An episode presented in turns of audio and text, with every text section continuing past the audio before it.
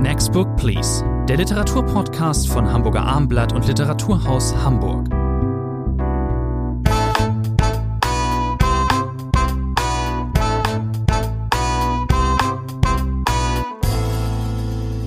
Rainer Moritz ist wieder hier bei mir im Podcast-Studio des Hamburger Abendblatts. Mein Name ist Thomas André. Eine neue Folge von Next Book Please, dem gemeinsamen Literaturpodcast von Literatur aus Hamburg und Hamburger Abendblatt heute in bewährter Form. Drei aktuelle Titel, drei Spätprogrammtitel des Jahres 2020. Wir sind heute beschäftigt, wir beschäftigen uns mit Katrin Seddigs Roman Sicherheitszone, erschienen bei Rowold.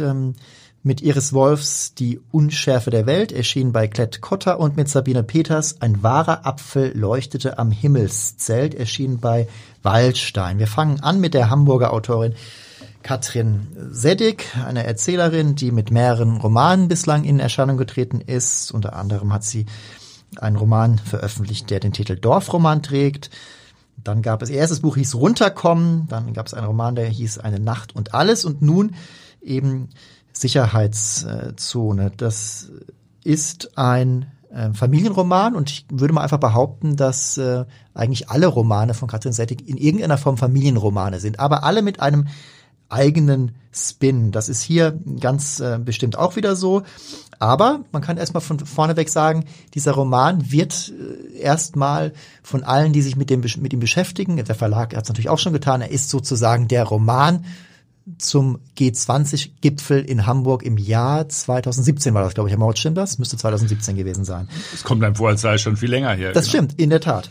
Ähm, Genau, wir haben hier ähm, haben einer Familie zu tun, äh, die in äh, Hamburg-Marienthal ansässig ist, ähm, Eltern, zwei Kinder und alle werden äh, auf eine bestimmte Art und Weise eben in dieses Geschehen hineingezogen, das da über zwei, drei Tage in Hamburg in einem heißen Juli ähm, äh, stattfand. Eben da gab es ja ähm, Ausschreitungen, Proteste, friedlich, nicht so friedlich, da gab es ähm, äh, Aktionen der Polizei, über die viel äh, gesprochen wurden. Darüber wird es in dem Roman auch gehen, eher im zweiten Teil. Der erste führt erstmal die Personen ein und da haben wir es dann erstmal mit eher mit, sage ich mal, konventionellen äh, oder auch nicht so konventionellen äh, Familienständen äh, zu tun. Hier ist es so, dass der Vater, der Ehemann die Ehefrau verlassen hat und äh, in die Anliegerwohnung sozusagen gezogen ist über der Garage. Auch eine schöne Vorstellung. Ein Paar trennt sich nach vielen Ehejahren, ja. aber dann geht der dussliche Kerl nicht wirklich richtig weg. Nein, er geht gegenüber quasi. Man hat diese Garagenwohnung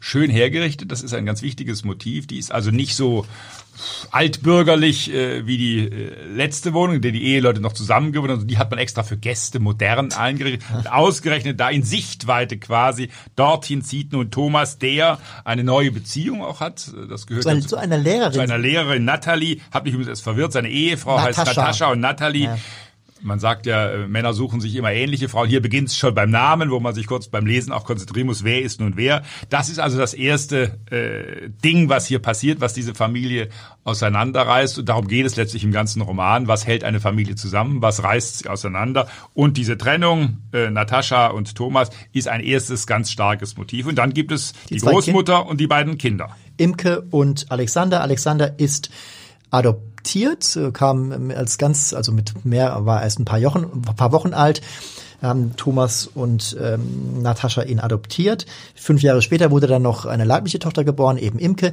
Äh, Alexander ist ähm, Polizist, ist äh, genau wird dann eben auf einer bestimmten Seite stehen später ist klar und ähm, Imke ist äh, eine junge Frau steht kurz äh, ein zwei Jahre vom Abitur ist 17 Jahre alt und hat äh, ihre Peer Group besteht eben aus ähm, jungen, aufgeweckten ähm, Menschen, die Globalisierung und ähnliches alles sehr kritisch sehen. Man muss sie, darf sie nicht als Autonome bezeichnen, leben teilweise in, schon alleine in oder in WGs.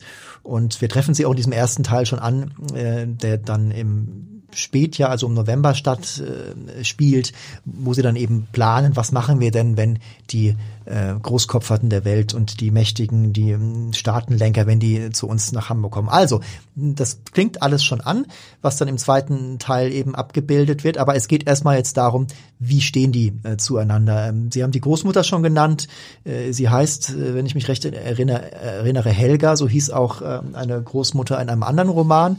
Man muss sich völlig konzentrieren, ja, um nicht alles in, durcheinander zu bringen. In Lisa Eckerts O Mama. Und ähm, Helga, da muss ich gleich mal sagen, also Katrin Zedek versteht es, ähm, allen ihren Figuren auch eine Backstory zu geben. Mal mehr, mal weniger. Katrin, Katrin Zedek ist wunderbar darin, auf ihre ähm, Protagonisten heranzuzoomen. Sie hat da den Blick auf das biografische Detail, auf ähm, auch Attitüden und Verhaltensweisen. Man lernt viel daraus, wie die äh, Leute reden. Gerade bei Helga ist, die ist mir ein bisschen zu, äh, ähm, zu präsent, den ganzen Roman über. Da ist auch, liegt auch ein bisschen daran, ähm, dass sie, da wird, da kommt das berühmte Haft wieder ins, äh, ins Spiel, über das sie damals äh, fliehen mussten aus, ähm, aus dem ehemals deutschen Osten, also die Vertreibung.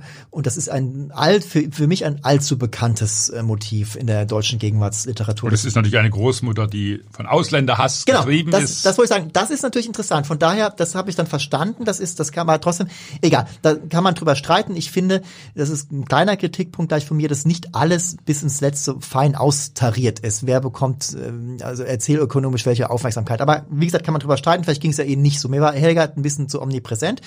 Ähm, es blähen äh, diese Geschichten. Der Roman hat ja weit über 400 Seiten. Äh, das ist ein kleines Problem, auch schon in anderen Büchern von Katrin Selig gewesen, dass es manchmal fast zu viel ins Detail geht, zu viel Vorgeschichte mitgeliefert wird. Sie haben, Sie haben das selber äh, gesagt, eine große Fähigkeit. Mir fiel auch sofort Ihr Eheroman wieder ein, den ich damals mit großer Begeisterung gelesen habe. Sie hat ein großes Geschick darin, Familienkonstellationen darzustellen, das Abgründige, das nur angedeutete, man will eigentlich nicht gut finden, was der andere tut, aber äh, man ist mit ihm dann doch verwandt. Also solche Dinge, gerade die beiden Geschwister, Imke und Alexander, das ist ein zentrales Motiv. Hier der Polizist, dort diejenige, die mit den Gegnern von G20 äh, sympathisiert. Das heißt, da hat auch Katrin Zeddig, und das haben nicht so viele Autorinnen und Autoren, äh, eine Art eigenen Sound äh, entwickelt. Man meint, wenn man ein, zwei, drei Bücher von Katrin Zeddig gelesen hat, dass man ihren Tonfall äh, wiedererkennt. Das Definitiv. hat so einen bestimmten Sound, so etwas flapsig, etwas rau, etwas äh, direkt aus der Hüfte geschossen manchmal, aber sehr, sehr typisch, sehr gut erkennbar. Und das ist, Absolut das ist ein großes Qualitätsmerkmal. Gut, dass Sie eben den Eheroman ähm, äh, genannt haben. Ich glaube, ich habe im Eingang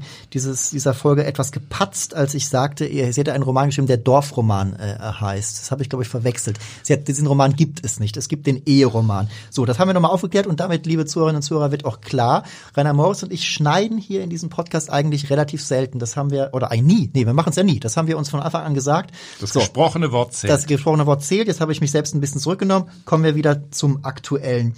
Buch. Also im ersten Teil werden dann gleich auch Konflikte offengelegt, natürlich zwischen den äh, getrennten Eheleuten, auch zwischen den äh, Geschwistern, die sich eigentlich sehr mögen, aber da, da blendet schon auf, was dann später eben deutlich zutage treten wird. Alexander hat auch selbst seine eigenen ähm, Probleme. Er ist äh, sich unsicher oder eigentlich gar nicht unsicher über seine sexuelle Orientierung. Da geht es dann eben auch ein bisschen Drum bei Imke merken wir schon, sie äh, versucht sich von zu Hause, dem Zuhause ein wenig zu lösen. Den Titel äh, Sicherheitszone kann man äh, jetzt ähm, vielleicht auch schon eben dann auf beides beziehen. Die Sicherheitszone ist ja eigentlich auch die eigene Familie. Wenn da aber alles brüchig ist, dann ist es eben nicht mehr so. Und natürlich ist Sicherheitszone auch dann später gemünzt auf ähm, die Areale äh, der Stadt äh, sozusagen, die, die abgesperrt sind, ähm, weil eben die die Mächtigen der Welt da sind. Und auch, ähm, oder wie würden Sie den Titel deuten? Ja, das passt, glaube ich, sehr gut. Das ist ein sehr gut gewählter Titel, weil Sie haben es genau äh, so gesagt, wie ich es auch sehen würde. Das lässt sich auf beide Bereiche äh, des Buchs wunderbar anwenden. Das ist vielleicht, wenn man das einmal versucht schon zusammenzuraffen, letztlich das ganz große Thema. Weil man fragt sich natürlich auch, wenn man die Ankündigung des Verlags äh, liest, ja, soll das jetzt so ein G20-Roman äh, werden, der vor allem die Hamburger aufwühlen wird. Das war ja ein Ereignis. Wir erinnern uns, dass äh, Hamburg aufgewühlt hat als Stadt, dass Olaf Scholz auch beschädigt hat, eine der wenigen äh, politischen Dinge der letzten Jahre, äh, aus denen er nicht heil hervorging. Letztlich, da haben viele Äußerungen, das sei ja wie Hafengeburtstag, so ein G20-Gipfel. Das ist bis heute nicht ja, vergessen. Das heißt, die Knallfrage ist, wie bringt es Katrin Zettig fertig, diese beiden großen Themen ihres äh, Romans, Familie hier und G20 und diese politische Ebene miteinander zu verbinden.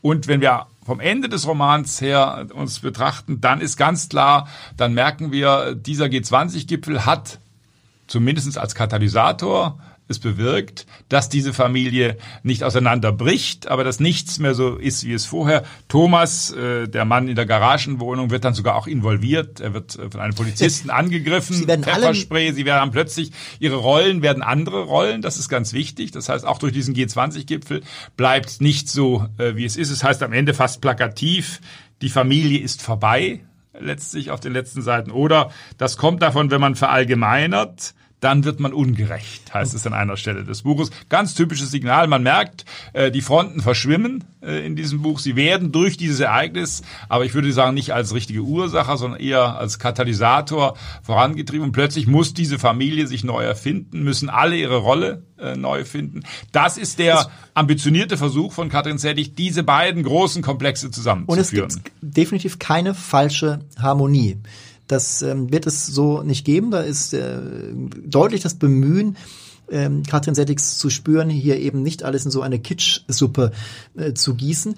Nochmal was zu diesem, äh, zu diesem klaren G20-Geschehen. Sie haben es angesprochen. Das ist ja eine Parallelmontage im zweiten Teil. Da sind wir sehr nah bei allen äh, Figuren, die sich dann eben dort auch begegnen und das teilweise ähm, gar nicht äh, merken. Sie, sie ähm, wandern sozusagen in dieser, dieser heißen Nacht aneinander vorbei und ähm, der Polizist Alexander ist natürlich in voller Montur.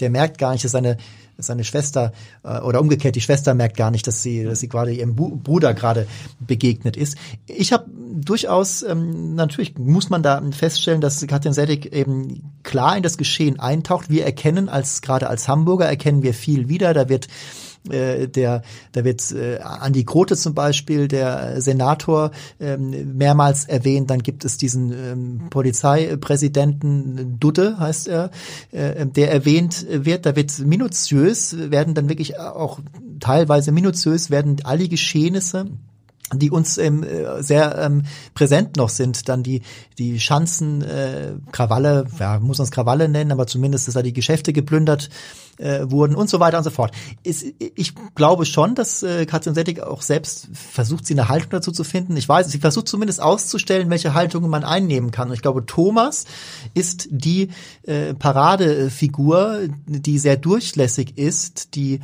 die eben mal zur einen, mal zur anderen Seite ähm, ähm, wie sich rüberwiegt. Man weiß nicht so genau, was ist da. Ich finde das alles ganz schrecklich, was da geschieht. Aber er ist persönlich angegriffen und von da an verändert sich die Situation. Als er von er einem Polizisten grundlos, genau. wie er überzeugt genau. ist, angegriffen wird, von da an verändert sich seine Perspektive auf die Ereignisse. Er wird von den Polizisten, als er das zur Anzeige bringen will, kaum gehört. Äh, das wird eher beiseite geschoben. Und dann nimmt sozusagen der Empörungsgrad auch bei ihm zu und seine Haltung verändert Und insofern sich. würde ich schon sagen, dass der Roman ein kleines bisschen ähm, parteiisch ist. Es fehlt manchen ja wahrscheinlich immer noch schwer, eine Haltung dazu zu, zu finden, weil wie man das denn, wie man, also ne, ob man das so toll fand, wie die Polizei zu Werke gegangen ist, aber ob man auch alles verstehen muss, was ähm, die oft jüngeren Leute oder über den schwarzen Block wollen wir jetzt ähm, gar nicht sprechen. Das versucht der Roman aber schon alles abzubilden, einzufangen. Auch zum Beispiel die, die äh, vielleicht dann doch die Krawall-Touristen, die in die äh, Stadt ähm, kamen. Und das ist nicht einfach. Man muss sich das vergegenwärtigen, einen Gegenwartsroman zu schreiben, der so nah dran ist an der Gegenwart, also auf äh, politische Ereignisse zurückgreift, die gerade mal zwei, drei Jahre äh, zurückliegen. Die Prozesse reichen ja bis in unsere Gegenwart hinein, äh, diese aufwendigen äh, Verhandlungen darüber, wer hat was getan, wer hat welchen Stein Absolut. an welcher Stelle geworfen. Also sich darauf einzulassen, das ist, das wissen wir alle, äh, von Gegenwartsroman ein heikles Unterfangen. Und ich finde, da ist äh, Katrin Sedig gut durchgekommen. Es ist mir wieder an manchen Stellen zu ausladend, zu weitschweifig, das, was sie von der Familiengeschichte ausbreitet. Da hätte etwas weniger vielleicht im Roman äh, gut getan. Aber ich bin doch äh, bei einer Sieben. Ich bin, weil ich äh, Katrin Sedek eben so als ähm, ähm, enorme ähm, Menschenkennerin wahrnehme, äh, bin ich bei, gebe ich einen Punkt mehr, ich bin bei, bin bei acht Punkten, halte diesen Roman für, ja, kann man vielleicht mal so sagen, ihr bisheriges Opus Magnum. Kommen das haben Sie schön gesagt, Herr André. Das haben Sie das schön muss, gesagt. Das, das sagen wir sehr oft und das äh, muss auch mal erlaubt sein. Ähm, kommen wir zum zweiten Titel heute. In dieser Ausgabe, die äh, allein Autorinnen, Schriftstellerinnen vorbehalten ist, kommen wir zu Iris äh, Wolf, eine hoch, eine sehr hoch gehandelte Autorin, ähm, wohn, äh, lebt im Breisgau, stammt eigentlich aus ähm, Rumänien, aus dem Banat. Ähm, Herr Moritz, was können Sie uns über Iris Wolf ähm, erzählen? Sie kennen sie als Autorin ja auch durchaus schon länger.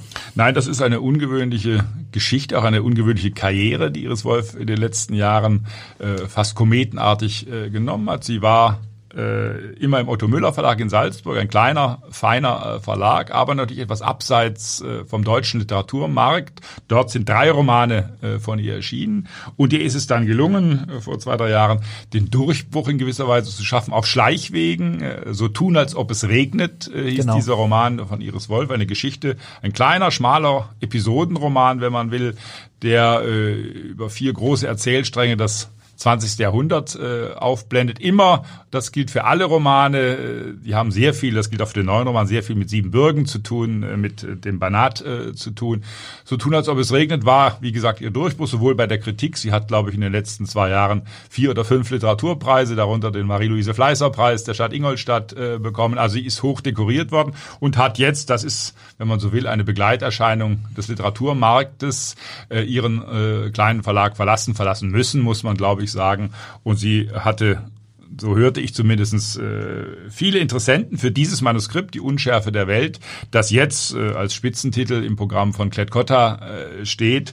Und äh, das ist ein gutes Zeichen, weil das ist heutzutage nicht selbstverständlich, dass für eine deutschsprachige Autorin äh, sich so viele Verlage interessieren. Die Verlage neigen eher zur Vorsicht, zur Zurückhaltung.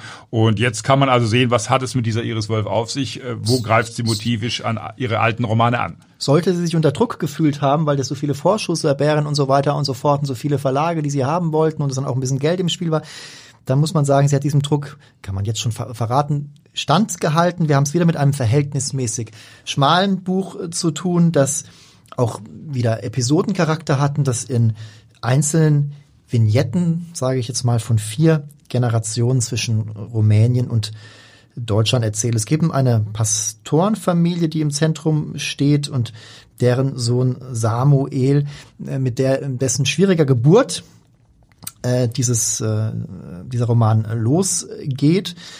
Und, eine ähm, starke Eingangsszene, das darf man, glaube ich, sagen. Eine Schlittenfahrt. Wir sind, ich glaube, in den 60er Jahren in diesem Dorf äh, im Banat. Und Florentine, so heißt diese junge Frau, muss äh, mit einem Schlitten ins nächste Krankenhaus kommen. Ein abenteuerlicher Ritt, wenn man so sagen will, um das Leben ihres Kindes äh, überhaupt äh, zu retten. Ihr Mann Hannes ist der Pfarrer. Das ist sozusagen eine ein zentrales Paar in diesem Buch. Es sind, glaube ich, sieben Figuren, die eine äh, wichtige Rolle spielen. Sie haben es erwähnt von der Erzählkonstruktion, hat auch viel mit dem letzten Roman äh, gemein. Das heißt, es ist wieder verteilt äh, auf äh, mehrere Generationen, auf mehrere Figuren, auf mehrere Kapitel. Und äh, was Iris Wolf das ist, wenn man vielleicht eine Grundeigenschaft ihres Erzählens zusammenfassen will, dann kann man sagen, was sie wieder versucht, auch in diesem Roman sehr eindrücklich, sie versucht historische Abschnitte. Der Roman erstreckt sich wieder über lange historische äh, Epochen. Wir haben die Zwischenkriegszeit, wir haben das kommunistische Rumänien, wir haben aber auch dann die im Zerfall begriffen DDR und am Schluss sind wir auch noch äh, irgendwo im Süden Deutschlands äh, zu Hause. Das heißt, sie versucht immer wieder dieses Spannungsverhältnis auszuloten äh, zwischen dem, äh, was der Einzelne in seinem Alltag durchleidet äh, und dem, was die große Politik ihm abfordert, äh, wo er eingezwängt wird. Die Securitate spielt genau. natürlich eine wichtige Rolle äh, in diesem Buch. Also das ist, wenn man so will, das Leitthema von Iris Und Wolf. es überwölbt, also der Name Ceausescu fällt natürlich auch. Also es wird, die große Geschichte spiegelt sich im Geschehen um die ähm, kleinen Figuren, man muss es nicht vom Schachbrett reden, auf dem sie hin und her geschoben werden, überhaupt nicht. Aber hier passiert natürlich schon was. Also die leben äh, äh, um die es hier geht, die sind ganz und gar nicht so vorherbestimmt. Wer wüsste denn schon in diesem ersten Kapitel, äh, dass dieser Samuel ähm, später äh, mit einer Propellermaschine eben äh, den, den Ostblock verlässt? Ich finde das äh, total gut gemacht und gut gebaut Ähm, Vielleicht bei dem Samuel, um da noch kurz zu, zu bleiben, ist überhaupt eine interessante Konstruktion. Man könnte ja fast sagen, er ist die Zentralfigur dieses Buches, aber er selber bekommt sozusagen kein eigenes Kapitel, keine eigene Perspektive zugewiesen, Sehr interessant, ja. sondern er wird gespiegelt in dem, was die anderen über ihn erzählen, wie er eingebaut wird in deren Alltag. Also ein ganz äh, kluger Erzählkniff, eine Figur sozusagen von allen Seiten zu beleuchten. Das passt sehr gut zur Differenziertheit, mit der hier auch Geschichte gesehen wird, wie auch Figuren gesehen werden hier ist nichts irgendwie einfach so, sondern alles wird mit äh, erzählerischem Kalkül gemacht, aber ohne dass man es zu aufdringlich äh, wahrnimmt. Es wird erzählt, Sie haben schon gesagt, eben äh, Zeitgeschichte, also vielleicht Nachgeborene, ähm, die das damals gar nicht so mitbekommen haben, die jetzt ähm, die Securitate zum Beispiel aus dem Geschichtsunterricht äh, kennen, die erfahren in diesem Roman äh, sehr viel. Es fallen Sätze wie, das System lebte davon, dass jeder schuld war. Äh, gleich im zweiten Kapitel geht es darum, dass äh, dieses ähm, Pastoren-Ehepaar Besuch aus der DDR bekommt. Da kommen zwei ähm, Referendare und das äh, gefällt dann ähm, irgendjemanden äh, im Dorf eben nicht, äh, dass äh, die Deutschen Besuch von anderen Deutschen bekommen. Denn natürlich sind die Banata Schwaben sind halt so Zwitterwesen. Das sind einerseits äh, Rumänen, andererseits eben Deutsche und erhalten sich, was ist das ja eben Schwäbisch, altes, mhm. altertümliches Schwäbisch. Äh, können aber auch teilweise viele andere Sprachen. Es gibt auch äh, äh, ethnische Slowaken, die dort äh, leben. In diesem Fall ist es einer, ein äh, Slowaken-Rumäne, der eben das besonders genau nimmt mit der Bespitzelung. Jeder schaut auf jeden, dann muss Hannes eben auch mal in den Verhörraum und verbringt äh, er soll was unterschreiben ver, genau. Verbringt leisten. ein zwei Nächte nicht zu Hause. Das ist ein, ein natürlich auch ein, ein, eine bedrückende Atmosphäre oder ist eine Gefährdung liegt dort immer und in der Luft. wenn ich vielleicht das anknüpfen darf von dem was Sie gesagt haben führen zwei Punkte glaube ich in die Mitte des Romans einmal ist es ein Roman äh, Sie haben die verschiedenen Nationalitäten angesprochen, der viel mit Migrationsgeschichten äh, mhm. natürlich zu tun, mit Flüchtlingsthematiken. Was schleppt der Einzelne mit, der fort muss äh, von der Heimat? Wie bleibt er dem verhaftet? Das ist, gilt ja auch in gewisser Weise für die Autorin Iris Wolf. Die ist 1977, äh, wie gesagt, in Hermannstadt in Siebenbürgen geboren, ist dann aber sehr früh in den Westen gekommen. Trotzdem reichen auch ihre Romane immer wieder in diese Gegend äh, zurück, also in dieses Gepäck, was sie von ihrer Herkunft offensichtlich äh, mitbekommen hat. Das ist der eine Strang, dieses Migrations-, dieses Flüchtlingsthema. Und natürlich, Sie haben es gesagt, die Sprache spielt eine wichtige Rolle. Wie sprechen die Figuren? Wie unterhalten sie sich untereinander? Sprache ist sozusagen nicht Selbstverständliches äh, für diese Figuren. Und wenn man will, kann man da den Bogen schlagen. Wenn man über Iris Wolf spricht, muss man natürlich, das haben auch die Rezensenten ihrer letzten Bücher immer wieder getan, über ihre Sprache reden. Das ist, glaube ich, ganz wichtig, weil sie hat, das finde ich in der deutschen Gegenwart nicht so häufig, wirklich diese Fähigkeit, äh, so eine Art Poesie in ihre Geschichtserzählung einfließen zu lassen, unaufdringlich. Da ist ganz, ganz selten Kitsch-Gefahr. Äh, da laviert sie fast traumwanderisch sicher durch ihre Prosa hindurch. Das heißt, in kleinen Naturszenen, in kleinen Bildern, wenn der Pfarrgarten äh, beschrieben wird, haben sie wirklich eine große ganz äh, Könnerin am Werk. Definitiv. Das ist eine ähm, glänzende Prosa. Es ist dieser dieser ruhige Ton, äh, der mir sehr gut gefällt. Es ist ähm, im besten, also es ist alles wie sagt man immer so schön, eben äh, auch suggestiv und nicht immer alles, alles allzu deutlich. Es wird einem nichts nichts vorbuchstabiert und aber es ist auch nichts verrätselt. Es ist dann doch alles auch plastisch da. Ich habe die Szene beschrieben der Bespitzelung, wie auch immer. Und es gibt eben auch immer wieder wunderbare Formulierungen. Die beste ist die, ähm, nachdem sich nach längerer Zeit Hannes und sein Sohn Samuel wiedersehen, da konstatiert äh, die, Erzähl die Erzählerin, eine Umarmung, die keine Zeit kannte. Das ist wirklich ganz, äh, ganz toll und ähm, mich hat dieser Roman auf äh, beinahe jeder Seite ähm, äh, wirklich schwer überzeugt. Das ist, äh, äh, ich kenne nur den Vorgängerroman und äh, ich werde das, äh, die Älteren jetzt vermutlich alle ähm, ja, es ist durchaus eine Entwicklung spürbar. Die Autorin hat das selber auch so gesehen, so tun, als, als ob es regnet, war schon eine Verdichtung. Sie ja. hat in den ersten beiden Romanen noch mehr sozusagen erzählen wollen von der Geschichte äh, der sieben Bürger. Das hat sie immer mehr zurückgenommen und dadurch entsteht das, Sie haben ja äh, sehr schöne Beispiele angeführt, äh, diese verdichtete Prosa, die wirklich mit wenig Mitteln auskommt, aber es trotzdem schafft, Poesie in den Text und gleichzeitig die geschichtliche Wirklichkeit nicht zu verharmlosen. So kann man das sagen. Ich bin bei starken neun Punkten für den Roman Die Unschärfe der Welt. Herr Moritz. Ich gebe sehr gute acht Punkte für Die Unschärfe der Welt. Dritte Autorin heute ähm, Sabine Peters, äh, eine in Hamburg ähm, ansässige Autorin, die auch mit mehreren Romanen ähm, hervorgetreten ist, zuletzt unter anderem der Roman Narrengarten, ein schönes äh, Hamburg-Panorama, jetzt ähm, ähm, ein etwas anderes Werk äh, mit einem der, kann man glaube ich sagen, schönsten Titel in dieser Literatursaison, ein wahrer Apfel leuchtete am Himmelszelt. Das ist äh, ein ähm, Buch, ein Kindheitsbuch, nenne ich es jetzt mal, ähm, Kindheits- und Jugend beschrieben wird von äh, vier Schwestern, besonders einer äh, Marie, ähm, die wachsen auf, ähm, ist das Nordrhein-Westfalen, äh, wird ist glaube ich so im Haus, oder? Ja. Es wird, ähm, es sind vier Schwestern, kriegen wir die Namen zusammen, Marie. Oder äh, Rheinland-Pfalz, ich glaube, es ist Rheinland, wir sind in Rheinland-Pfalz, aber das lassen wir offen. Ich müsste jetzt. Ja, es hat, es hat aus dem ja. Rhein zu tun. Ja, ähm, ähm, Jutta, Barbara, Karin und Marie eben, ähm, die wachsen zu viert auf und äh, eben das sind so die die 60er und später dann die die 70er Jahre und ähm, Sabina Peters ähm, erzählt eben mit einem besonderen Blick fürs äh, Detail von deren Aufwachsen in einem Haushalt, der eher religiös äh, geprägt ist. Man geht äh, in die Kirche, der Vater ist freier Journalist ähm, und ähm, begeistert sich oder sein Themengebiet ist, sind archäologische und geschichtliche Themen. Die Töchter müssen dann teilweise auch mit auf Exkursionen. Das finden sie nicht so toll, finde ich alles sehr nachvollziehbar. Man erinnert sich an viele Ausflüge, die man früher auch unternehmen musste, die nicht immer alle so toll waren. Es geht hier um Kindheit, Zeitgenossenschaften, das äh, Aufwachsen in einer bestimmten Zeit, äh, die am Alltag entlang erzählt wird und trotzdem strahlt die äh, große Geschichte natürlich immer äh, mit rein. Ähm, ähm, es gibt, äh, ich musste denken an, ich habe einen sozusagen einen einen Text vor Augen gehabt, als ich diesen Text jetzt las, der, den man als das komplette Gegenteil bezeichnen kann.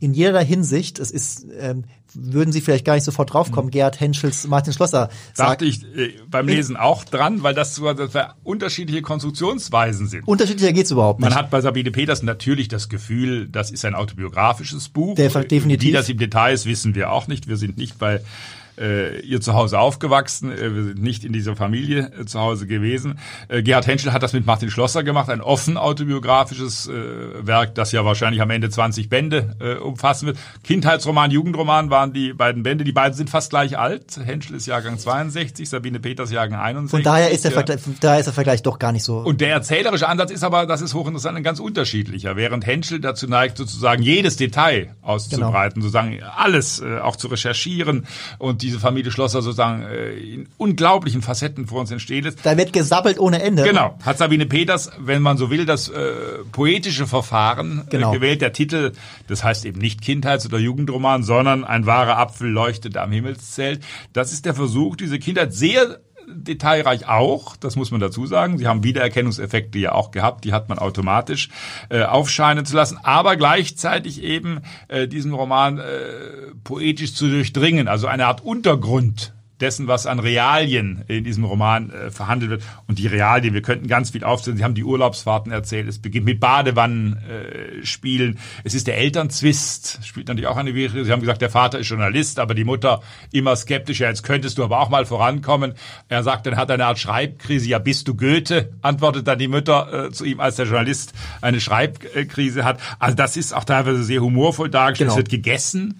Das spielt auch eine wichtige Rolle. Die 60er, 70er Jahre waren ja auch die Zeit, wo die deutschen Küchen äh, sich verändert haben. Gartenfeste, äh, Schla Schlager, äh, Ralf Bendigs äh, Babysitter Boogie äh, wird ausführlich äh, zitiert in diesem Buch. Also ganz, ganz viele Realien, aber typisch für äh, Sabine Peters äh, poetisches Verfahren ist, dass es eben überblendet wird. Äh, religiöse Themen spielen eine mhm. ganz wichtige Rolle. Ein religiöser Haushalt Herodes, Jesus, Moses äh, spielen immer wieder eine wichtige Rolle. Alles wird überblendet in diesem religiösen Haushalt. Das heißt, das ist ganz anders als Henschel nicht äh, Fakten, Realien gesättigt, sondern es schwingt hier immer etwas anderes mit, so nah die Autorin äh, versucht auch zu sein an ihrer Kindheit, an der Kindheit ihrer Marie in den 60er, 70er Jahren. Es ist eben eine andere Art und Weise, auf die Details zu achten. Um Details geht's hier auch, aber bei Henschel ist es eben so, da geht es um um Dokumentation teilweise schon. Und ähm, da darf überhaupt nichts hinten runterfallen. Und hier wird eben alles extrem verdichtet. Ich muss sagen, also wenn ich jetzt sage, dass dieser Roman keinen richtigen Spannungsbogen hat, es sind eben auch ähm, wieder Spotlights, äh, sind kleinere, einzelne kleinere Artikel. Ich möchte nun äh, wenn ich sage, es gibt hier keinen Spannungsbogen, soll es auf keinen Fall jemanden davon abhalten, der eben diesen Roman äh, zu lesen. Dieser Roman braucht den Spannungsbogen. Es ist wie ein Puzzle letztlich, das sich aus verschiedenen Puzzle, genau, Teilen so, so kann man das sagen, ja. Mit zwei äh, auch Problemen natürlich. Ein Problem ist der Autorin äh, völlig bewusst. Das wird, glaube ich, in einem äh, Motto auch schon kundgetan. Äh, wie gelingt es äh, aus der Perspektive eines Kindes zu erzählen. Ja. Wie glaubhaft ist es sozusagen, ja. diese Perspektive einzunehmen? Vor allen Dingen. Das ist natürlich eine Einbildung, dass ja. man so schreibt, wie eine sechs, sieben, acht, neunjährige äh, denkt. Aber Sabine Peters versucht es, wissend um die Unmöglichkeiten eigentlich dessen, was sie tut. Es ist ja der, der Blick der Heranwachsenden es ist die Sprache der Heranwachsenden, aber dann eben auch die Ambition, trotzdem literarisch zu schreiben. Das geht ja natürlich gar nicht. Ein Sechsjähriges oder acht oder zehn denkt nicht literarisch und so. Und das weiß die Autorin, genau wie Sie sagen, und trotzdem bringt sie es fertig. Sie setzt es, sie setzt es voraus, dass der Leser diesen Schritt eben mitvollzieht, dass man diesen komischen Mischmasch, ähm, diesen sprachlichen, so, dieses, dieses Versuchen, das gelingt ihr trotzdem letzten Endes, das ins Werk äh, zu setzen, behaupte ich jetzt. Diese Und zweites Problemchen in Anführungszeichen dieses Buches, darüber können wir aber gar nicht sprechen, weil dann müssten wir es verraten. Der Schluss des Romans ist natürlich äh, ein ganz heikler Punkt, mhm. weil der ist, ich sag's mal so allgemein, äh, doch ganz anders als das, was vorher äh, erzählt wird. Eine, wenn man so will, Art magischer, fast surrealer äh, Schluss. Und über den könnte man, was wir jetzt nicht tun werden, Herr André, trefflich streiten. Was hat die Autorin dazu bewogen, aus dieser Perspektive der 150 Seiten zuvor herauszufallen? Das stimmt. Ähm Genau, lassen wir jetzt mal, mal außen vor. Ähm, dieser Roman ist ähm, für alle, für die Ge Generationskohorte, Mitglieder der Generationskohorte äh, der 60er Jahre auf jeden Fall. Äh, da wird viel wiedererkennen sein. Es gibt da diese eine schöne Stelle, an dem auch die, dieser eine blöde, verdächtige Mensch auftritt aus der Bekanntschaft, der den Kanzler Brandt einfach immer nur den Fram nennt nach seinem Geburtsnamen und der auf dem Kniefall herumhackt. Da bekommt man nochmal Einblicke in die gesellschaftlichen äh, Trennlinien der, der 70er Jahre. Das ist ja heute natürlich alles äh, völlig fern. Heute ist der Kniefall total absolut äh, äh, eine der großen Szenen der, ne, eine Ikone fast schon.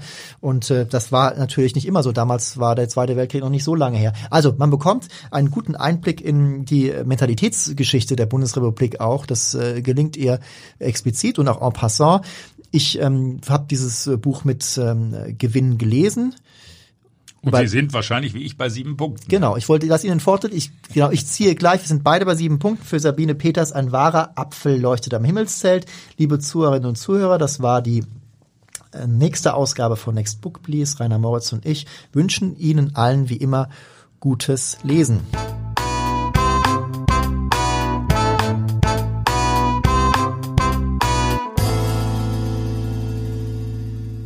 Weitere Podcasts vom Hamburger Abendblatt finden Sie auf abendblatt.de slash podcast.